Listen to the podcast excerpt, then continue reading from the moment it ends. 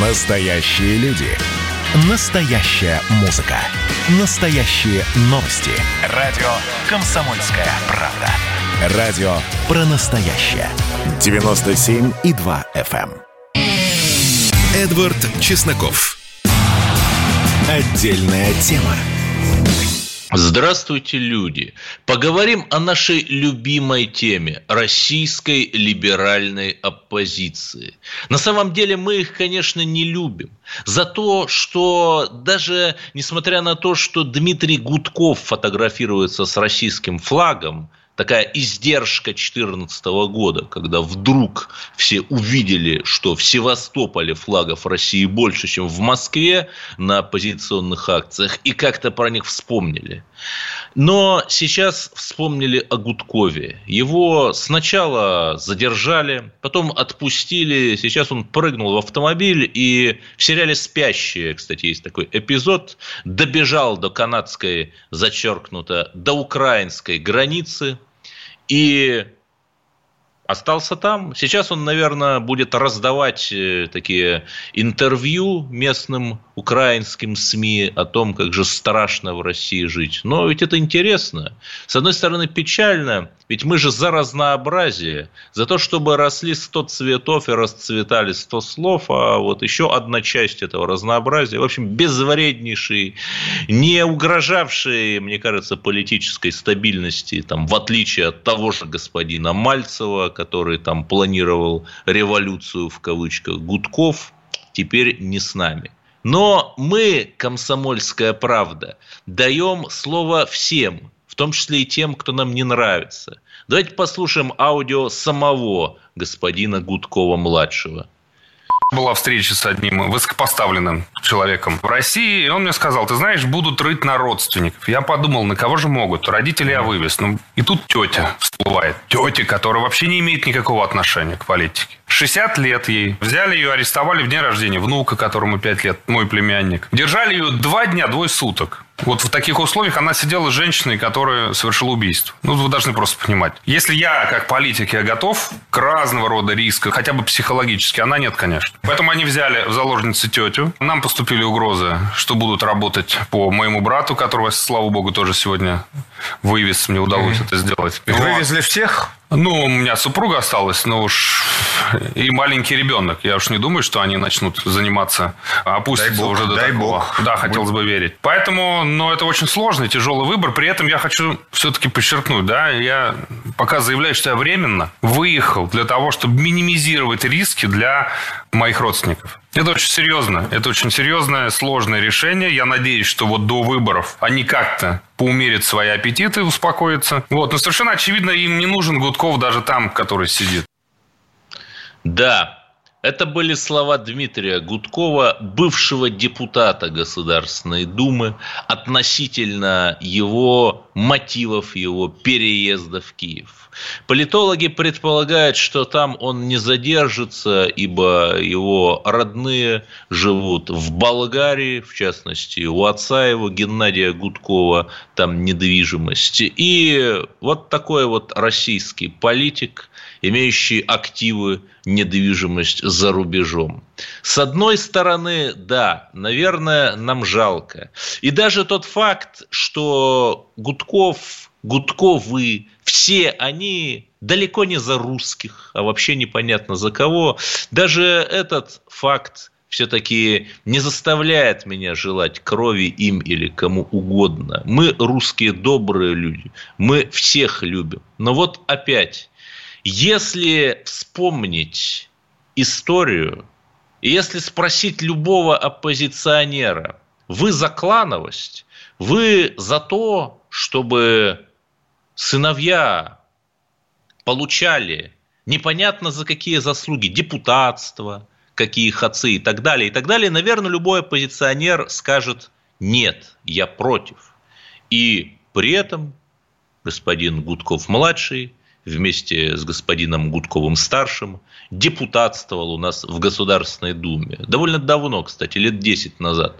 В 2016 году Гудков пытался баллотироваться в ГД, причем Гудков-младший, как вы понимаете, который сейчас уехал, причем именно от того московского округа избирательного, 186-го, по-моему, которому приписан Нью-Йорк, США и весь остальной вот этот вот Брайтон-Бич. И вы понимаете, почему. Видимо, потому что российского избирателя вот этой вот повесткой оппозиционной заинтересовать сложно. И, конечно же, мы хотим мира. Мы хотим, чтобы никто не трогал никого, даже если эти люди, как либеральные оппозиционеры, вам неприятны. Но давайте назовем вещи своими именами. Если после Женевской встречи Путина и Байдена, например, будет признан Донбасс, например, будет раздел Украины, ну, я так фантазирую, да, если, например, э, в том же Казахстане перестанут вот этот туранский батальон героизировать, батальон вермахта, да, и так далее, и так далее, то завтра, в общем, и о Гудкове, и обо всех этих оппозиционерах, включая журнал Докса, никто не вспомнит. Я имею в виду из широких народных масс.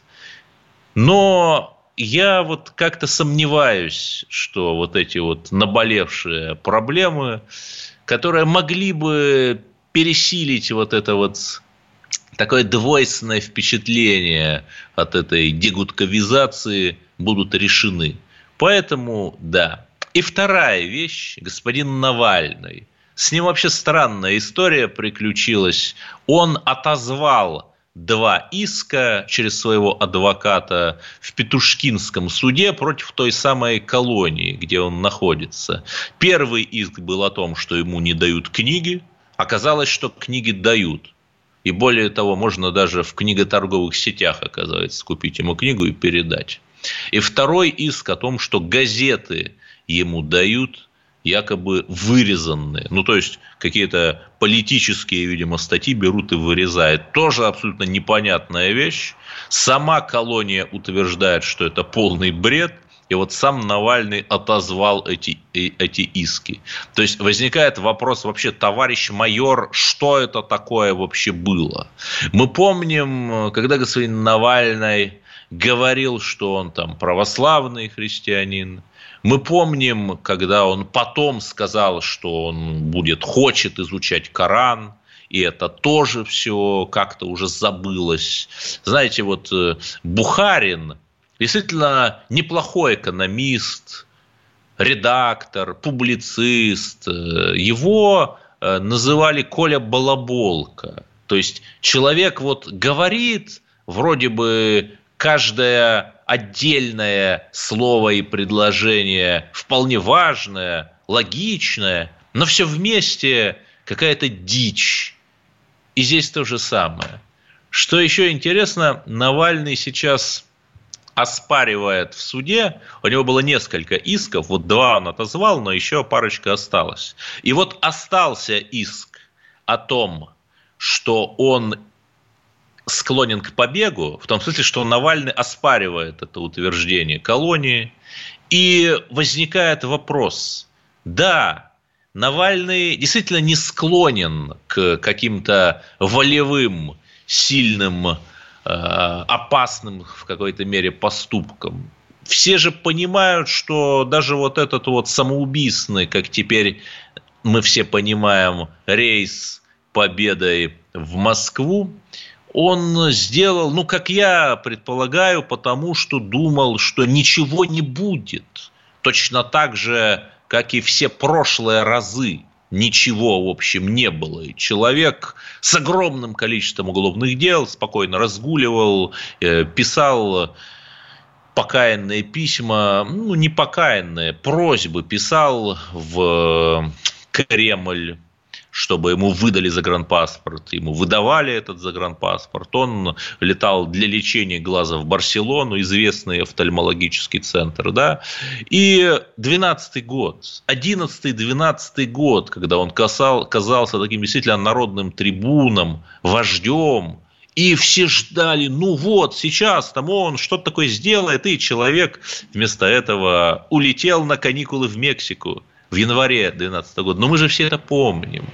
Вот так вот. Ну, видимо, тур был куплен сильно загодя, и человек просто не хотел терять деньги. Понимаете, да?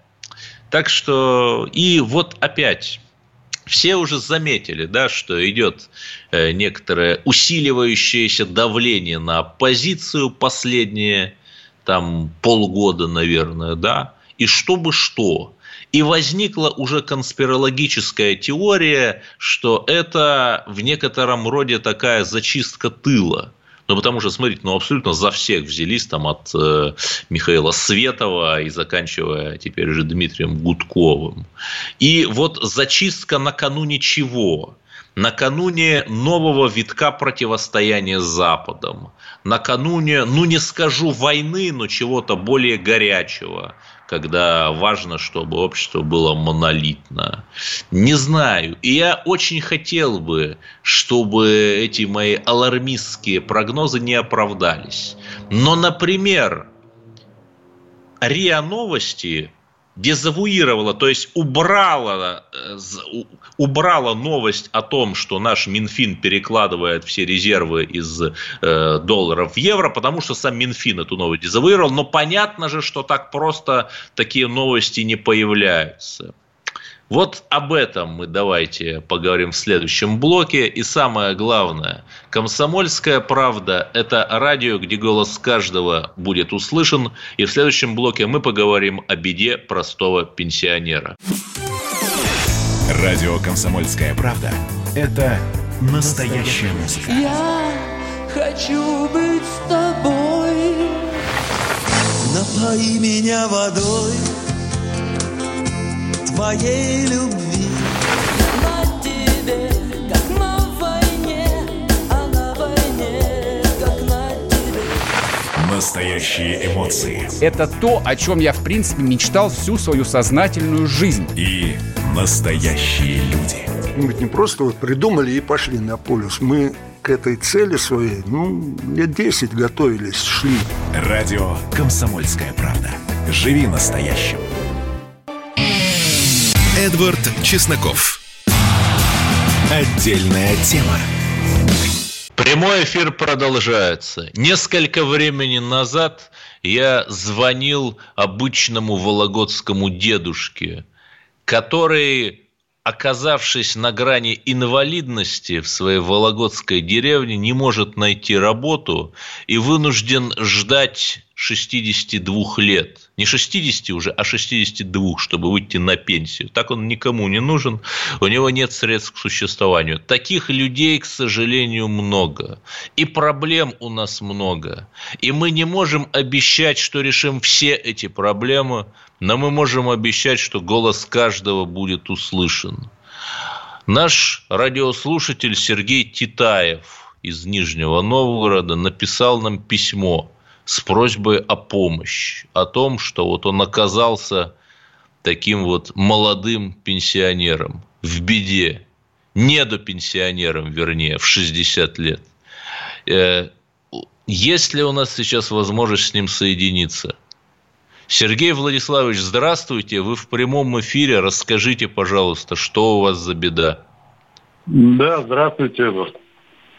А, ну, как беда? Просто не повезло, наверное, вот нашему поколению шестидесятников, да, что произошла эта реформа, и я 1960 года рождения, октябрь, и в, про- в прошлом году, в октябре, я пошел в пенсионный фонд с документами в октябре, и мне сказали, что м- мой возраст перенесен э, как бы на полтора года уход на пенсию. То есть еще 18 месяцев мне нужно э, почувствовать себя молодым. Ну да, сейчас вот. получается 11 месяцев осталось. 11 месяцев, да, где-то вот около этого.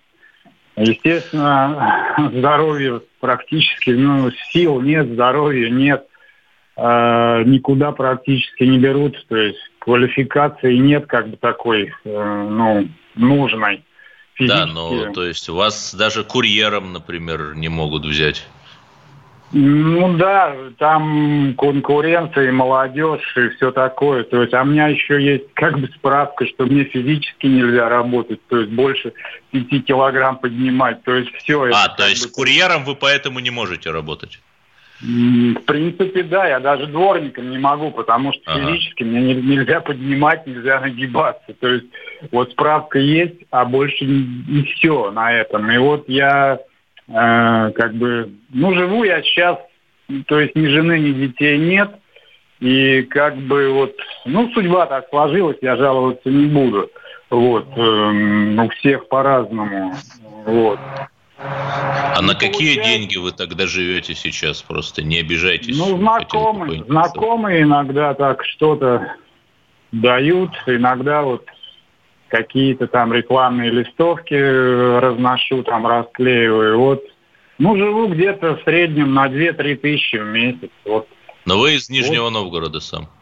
Да, я здесь родился. Вот работал и водителем, и грузчиком, и курьером даже тем же. А как, а, а как прожить на 2-3 тысячи в месяц? Потому что у нас все-таки пенсия средняя 16 тысяч, но 2-3 это просто впроголось. Вот так вот, да, приходится, что делать. А что вы, а что вы едите тогда, получается? Ну, я даже так вот, ну, быстро не, не объясню. Ну, не знаю. Чай, там, похлебка какая-то из самого такого дешевого чего-то. Вот. Ага.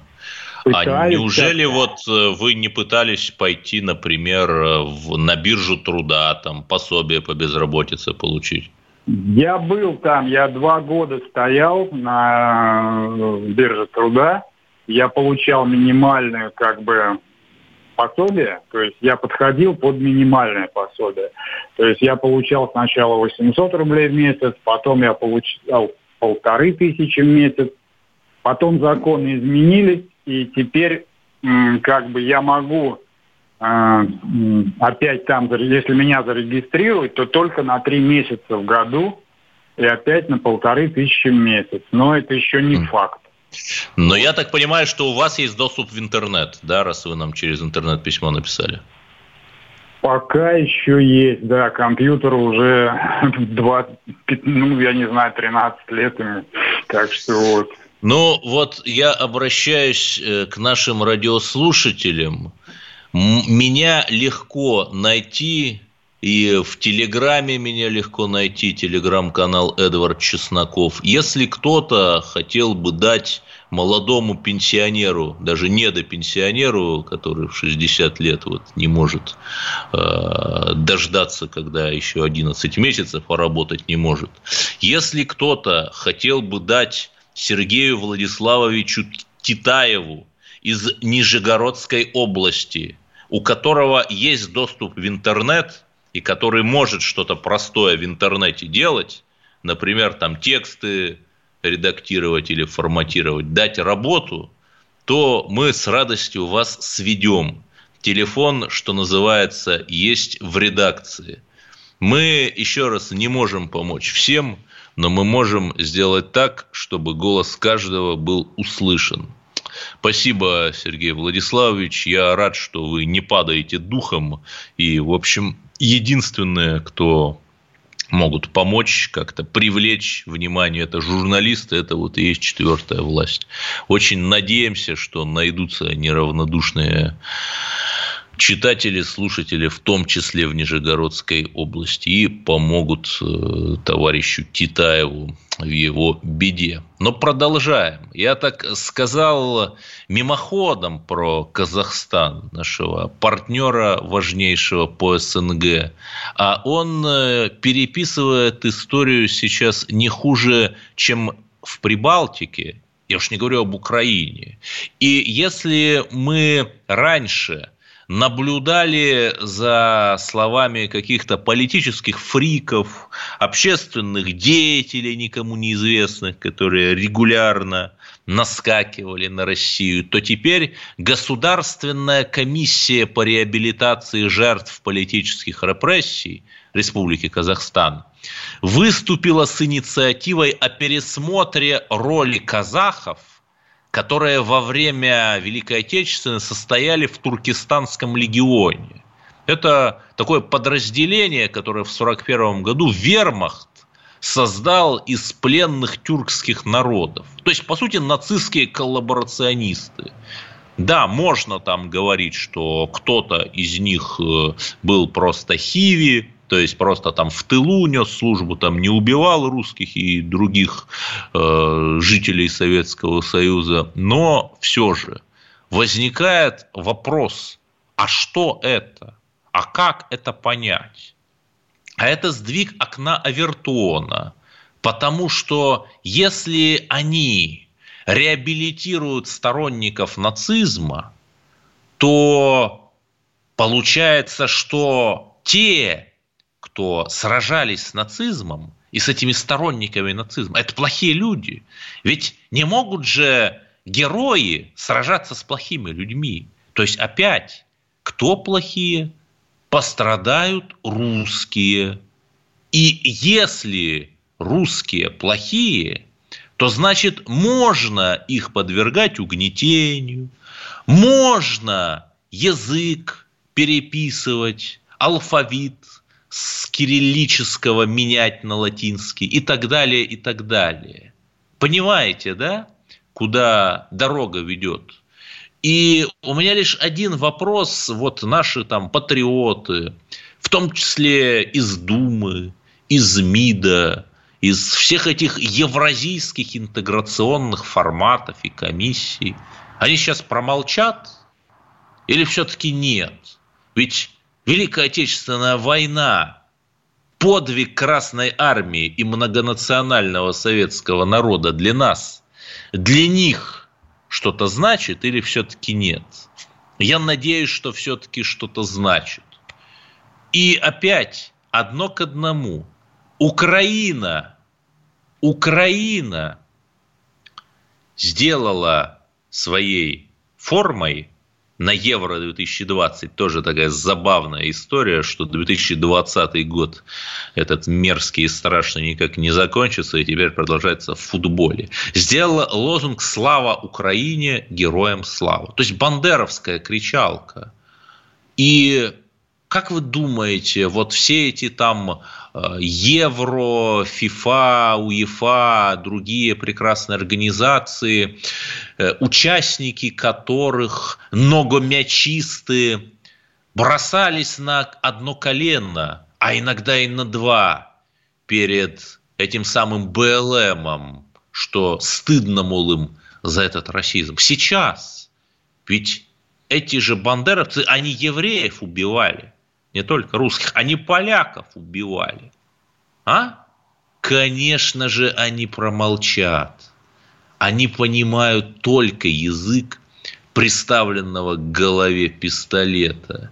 И мы в следующем блоке поговорим о продолжении истории в Новосибирске, где полицейский ДПСник случайно застрелил азербайджанца, и что произошло потом. А у истории есть новости. И 8 800 200 ровно 9702.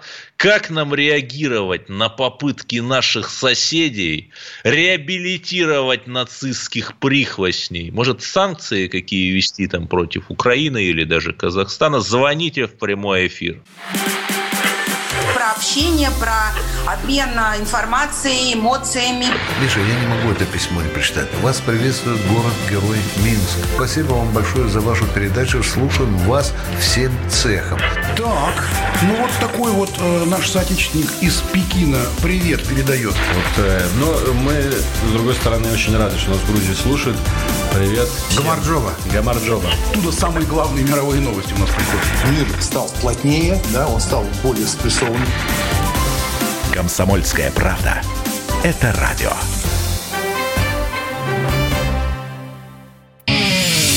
Эдвард Чесноков.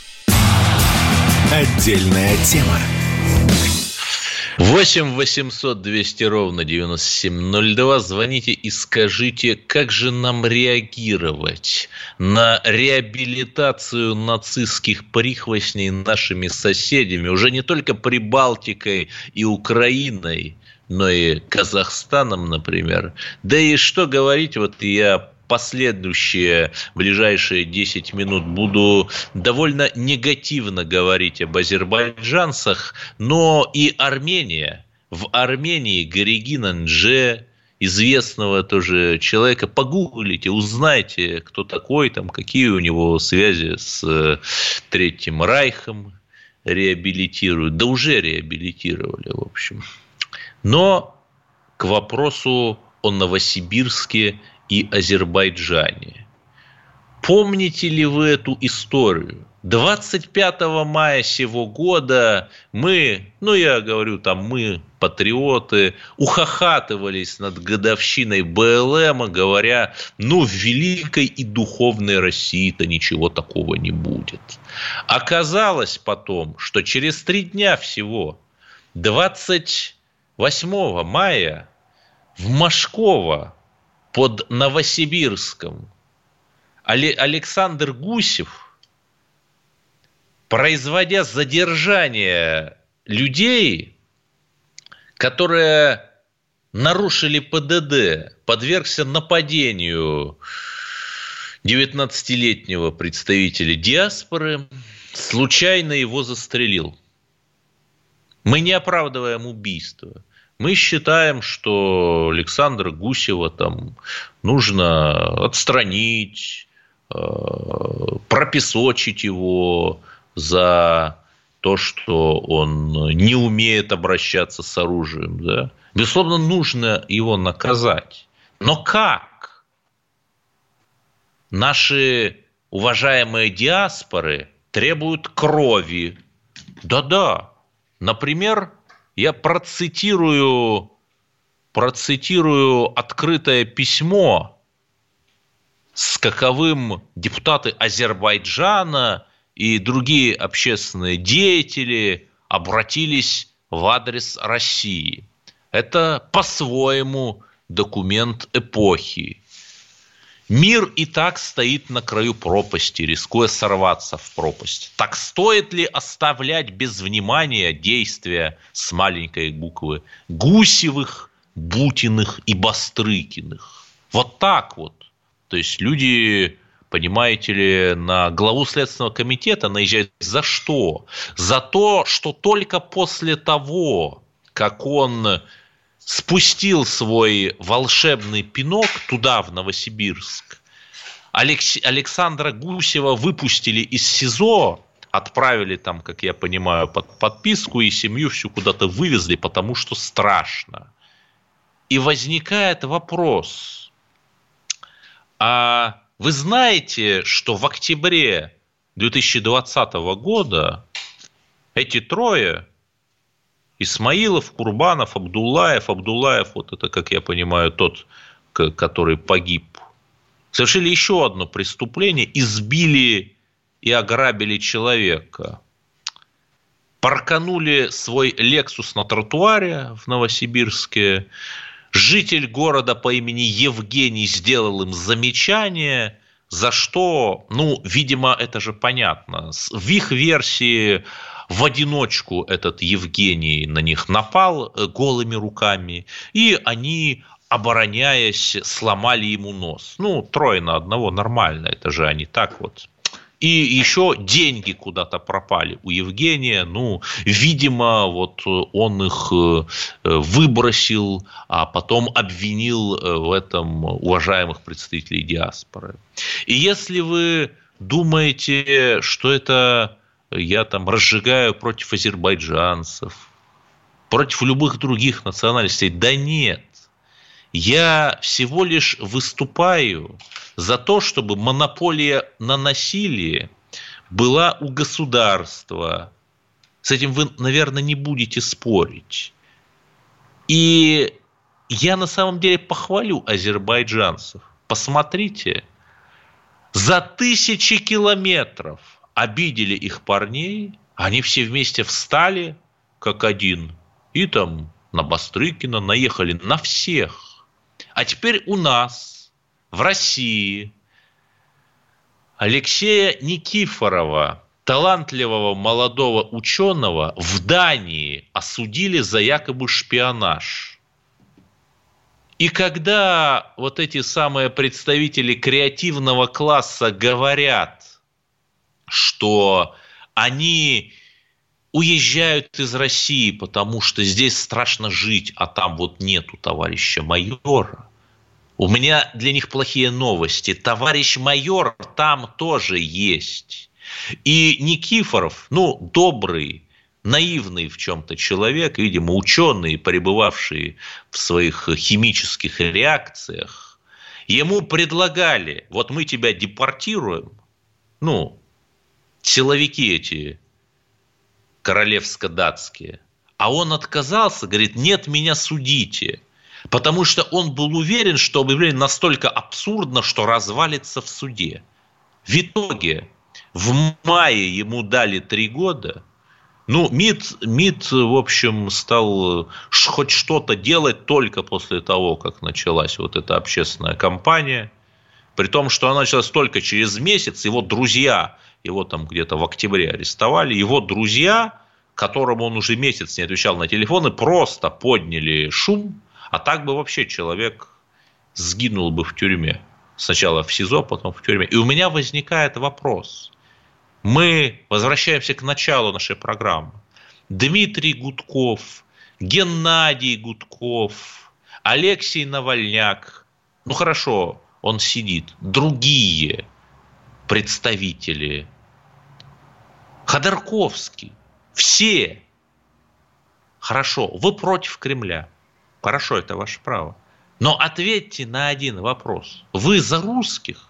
Или хотя бы вы за россиян – но если бы у Гудкова, ведь все же знают, что у них там есть у этих оппозиционеров связи в США и в Европе, да, их охотно цитируют зарубежные медиа.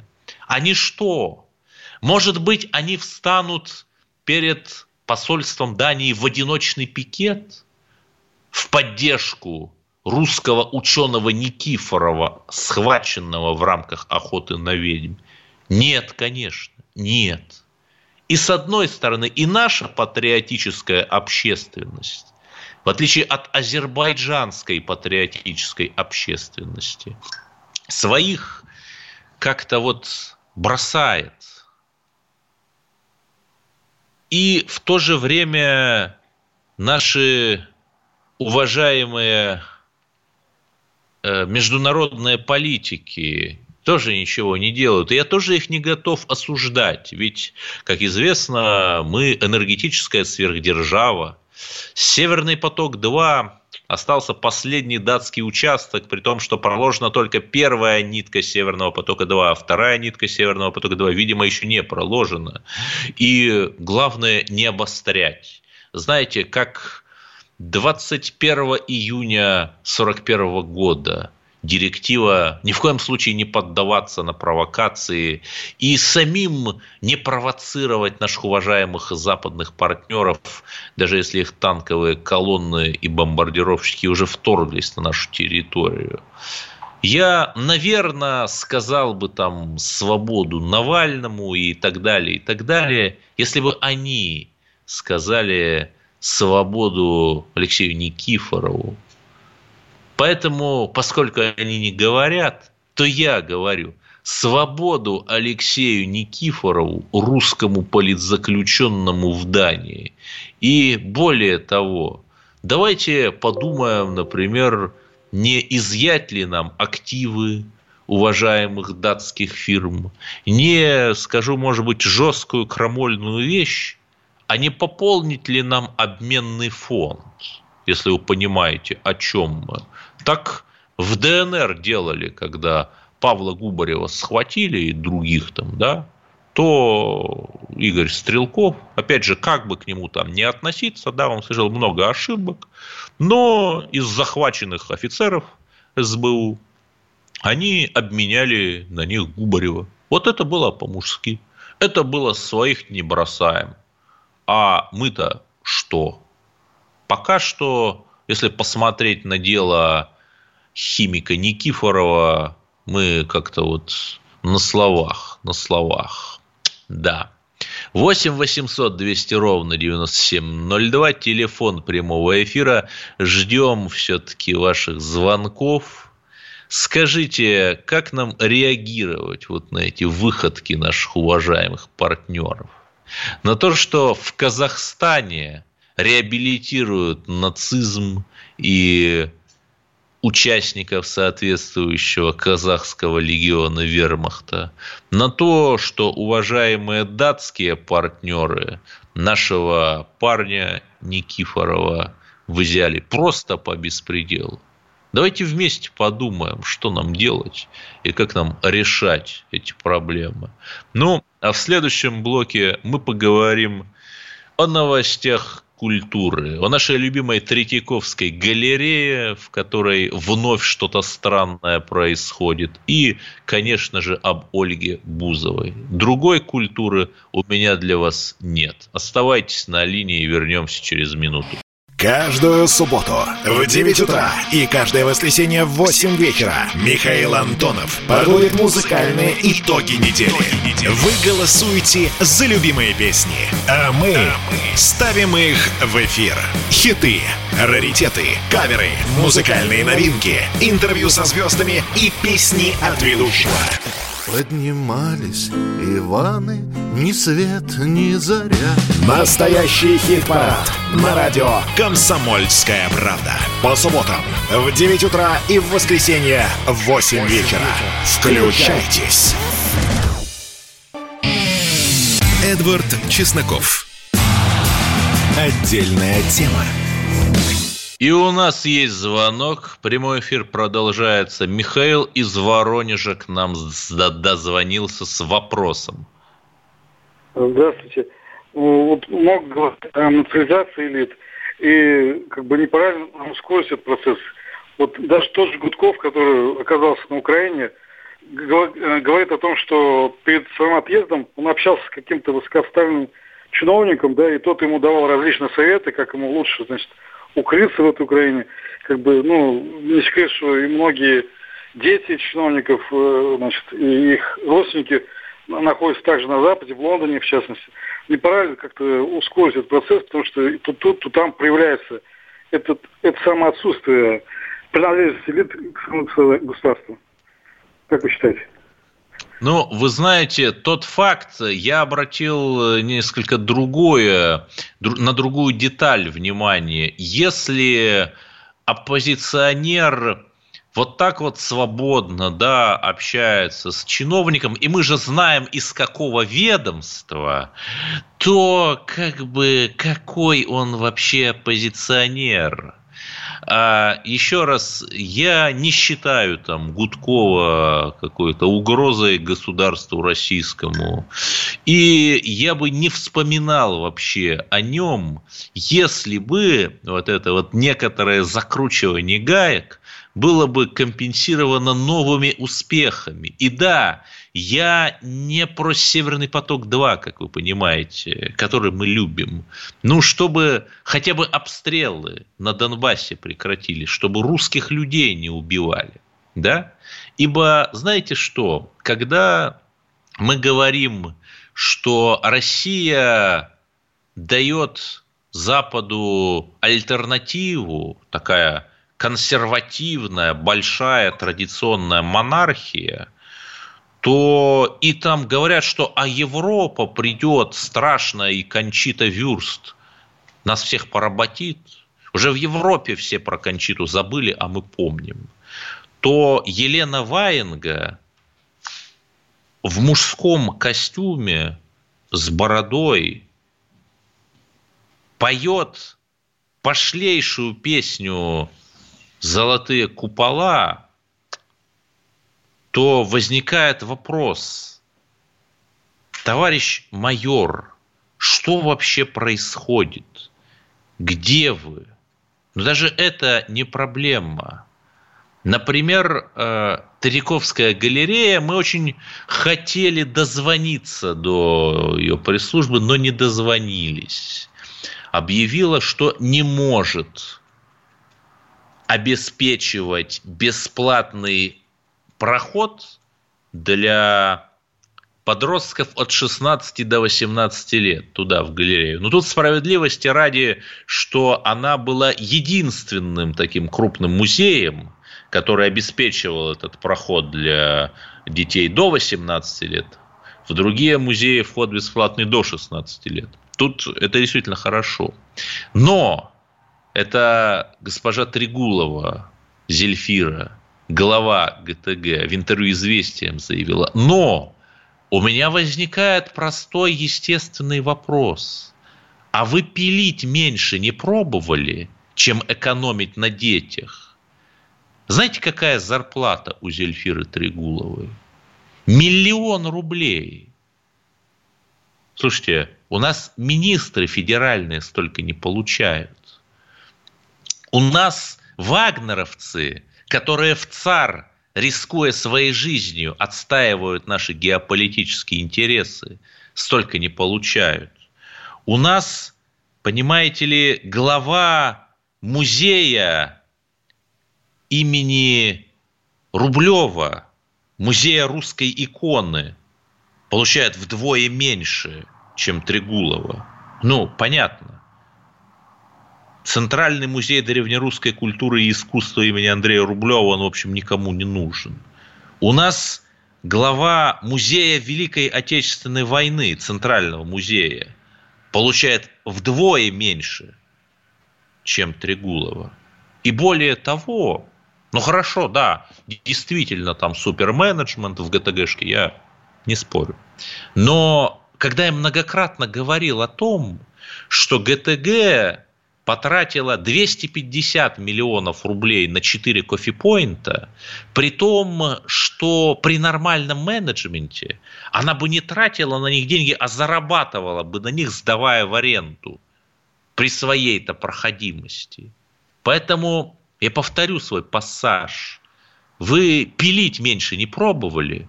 Сук, на котором сидите.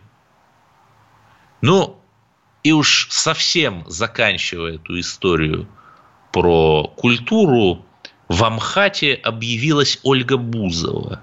Я, если честно сказать, не знаю, как на это реагировать. С одной стороны, вот эта вот наша космическая оберпошлость как-то не, не идет. Ну, в Амхате только не хватало. Потому что если ложку дегтя влить в бочку меда, то мед безнадежно испортится, а деготь слаще не станет. И точно так же, если Ольгу Бузову влить в МХАТ, духовнее Ольга Бузова и МХАТ не станет. Произойдет эффект ложки дегтя, о котором я только что сказал. Понимаете, да? И самое главное, вот я был на, на ПМФ, Петербургском международном экономическом форуме, а его лицом стал тиктокер Дани Милохин. Пишут, что его наш главный зеленый банк туда привез, а может быть кто-то другой, даже неважно. Такие люди приезжают только за очень большие деньги. То есть лицо ПМФ – это наркоман. Есть видос там, где он э, признается в употреблении наркотиков. А, человек, который одевается в женское платье и позирует, а ведь мы за традиционные ценности, да, а не, например, наши молодые ученые или наши молодые спортсмены.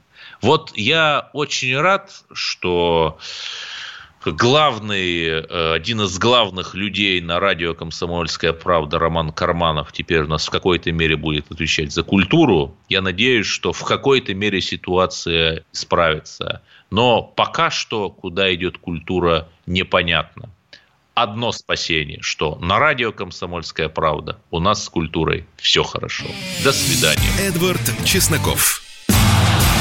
Отдельная тема.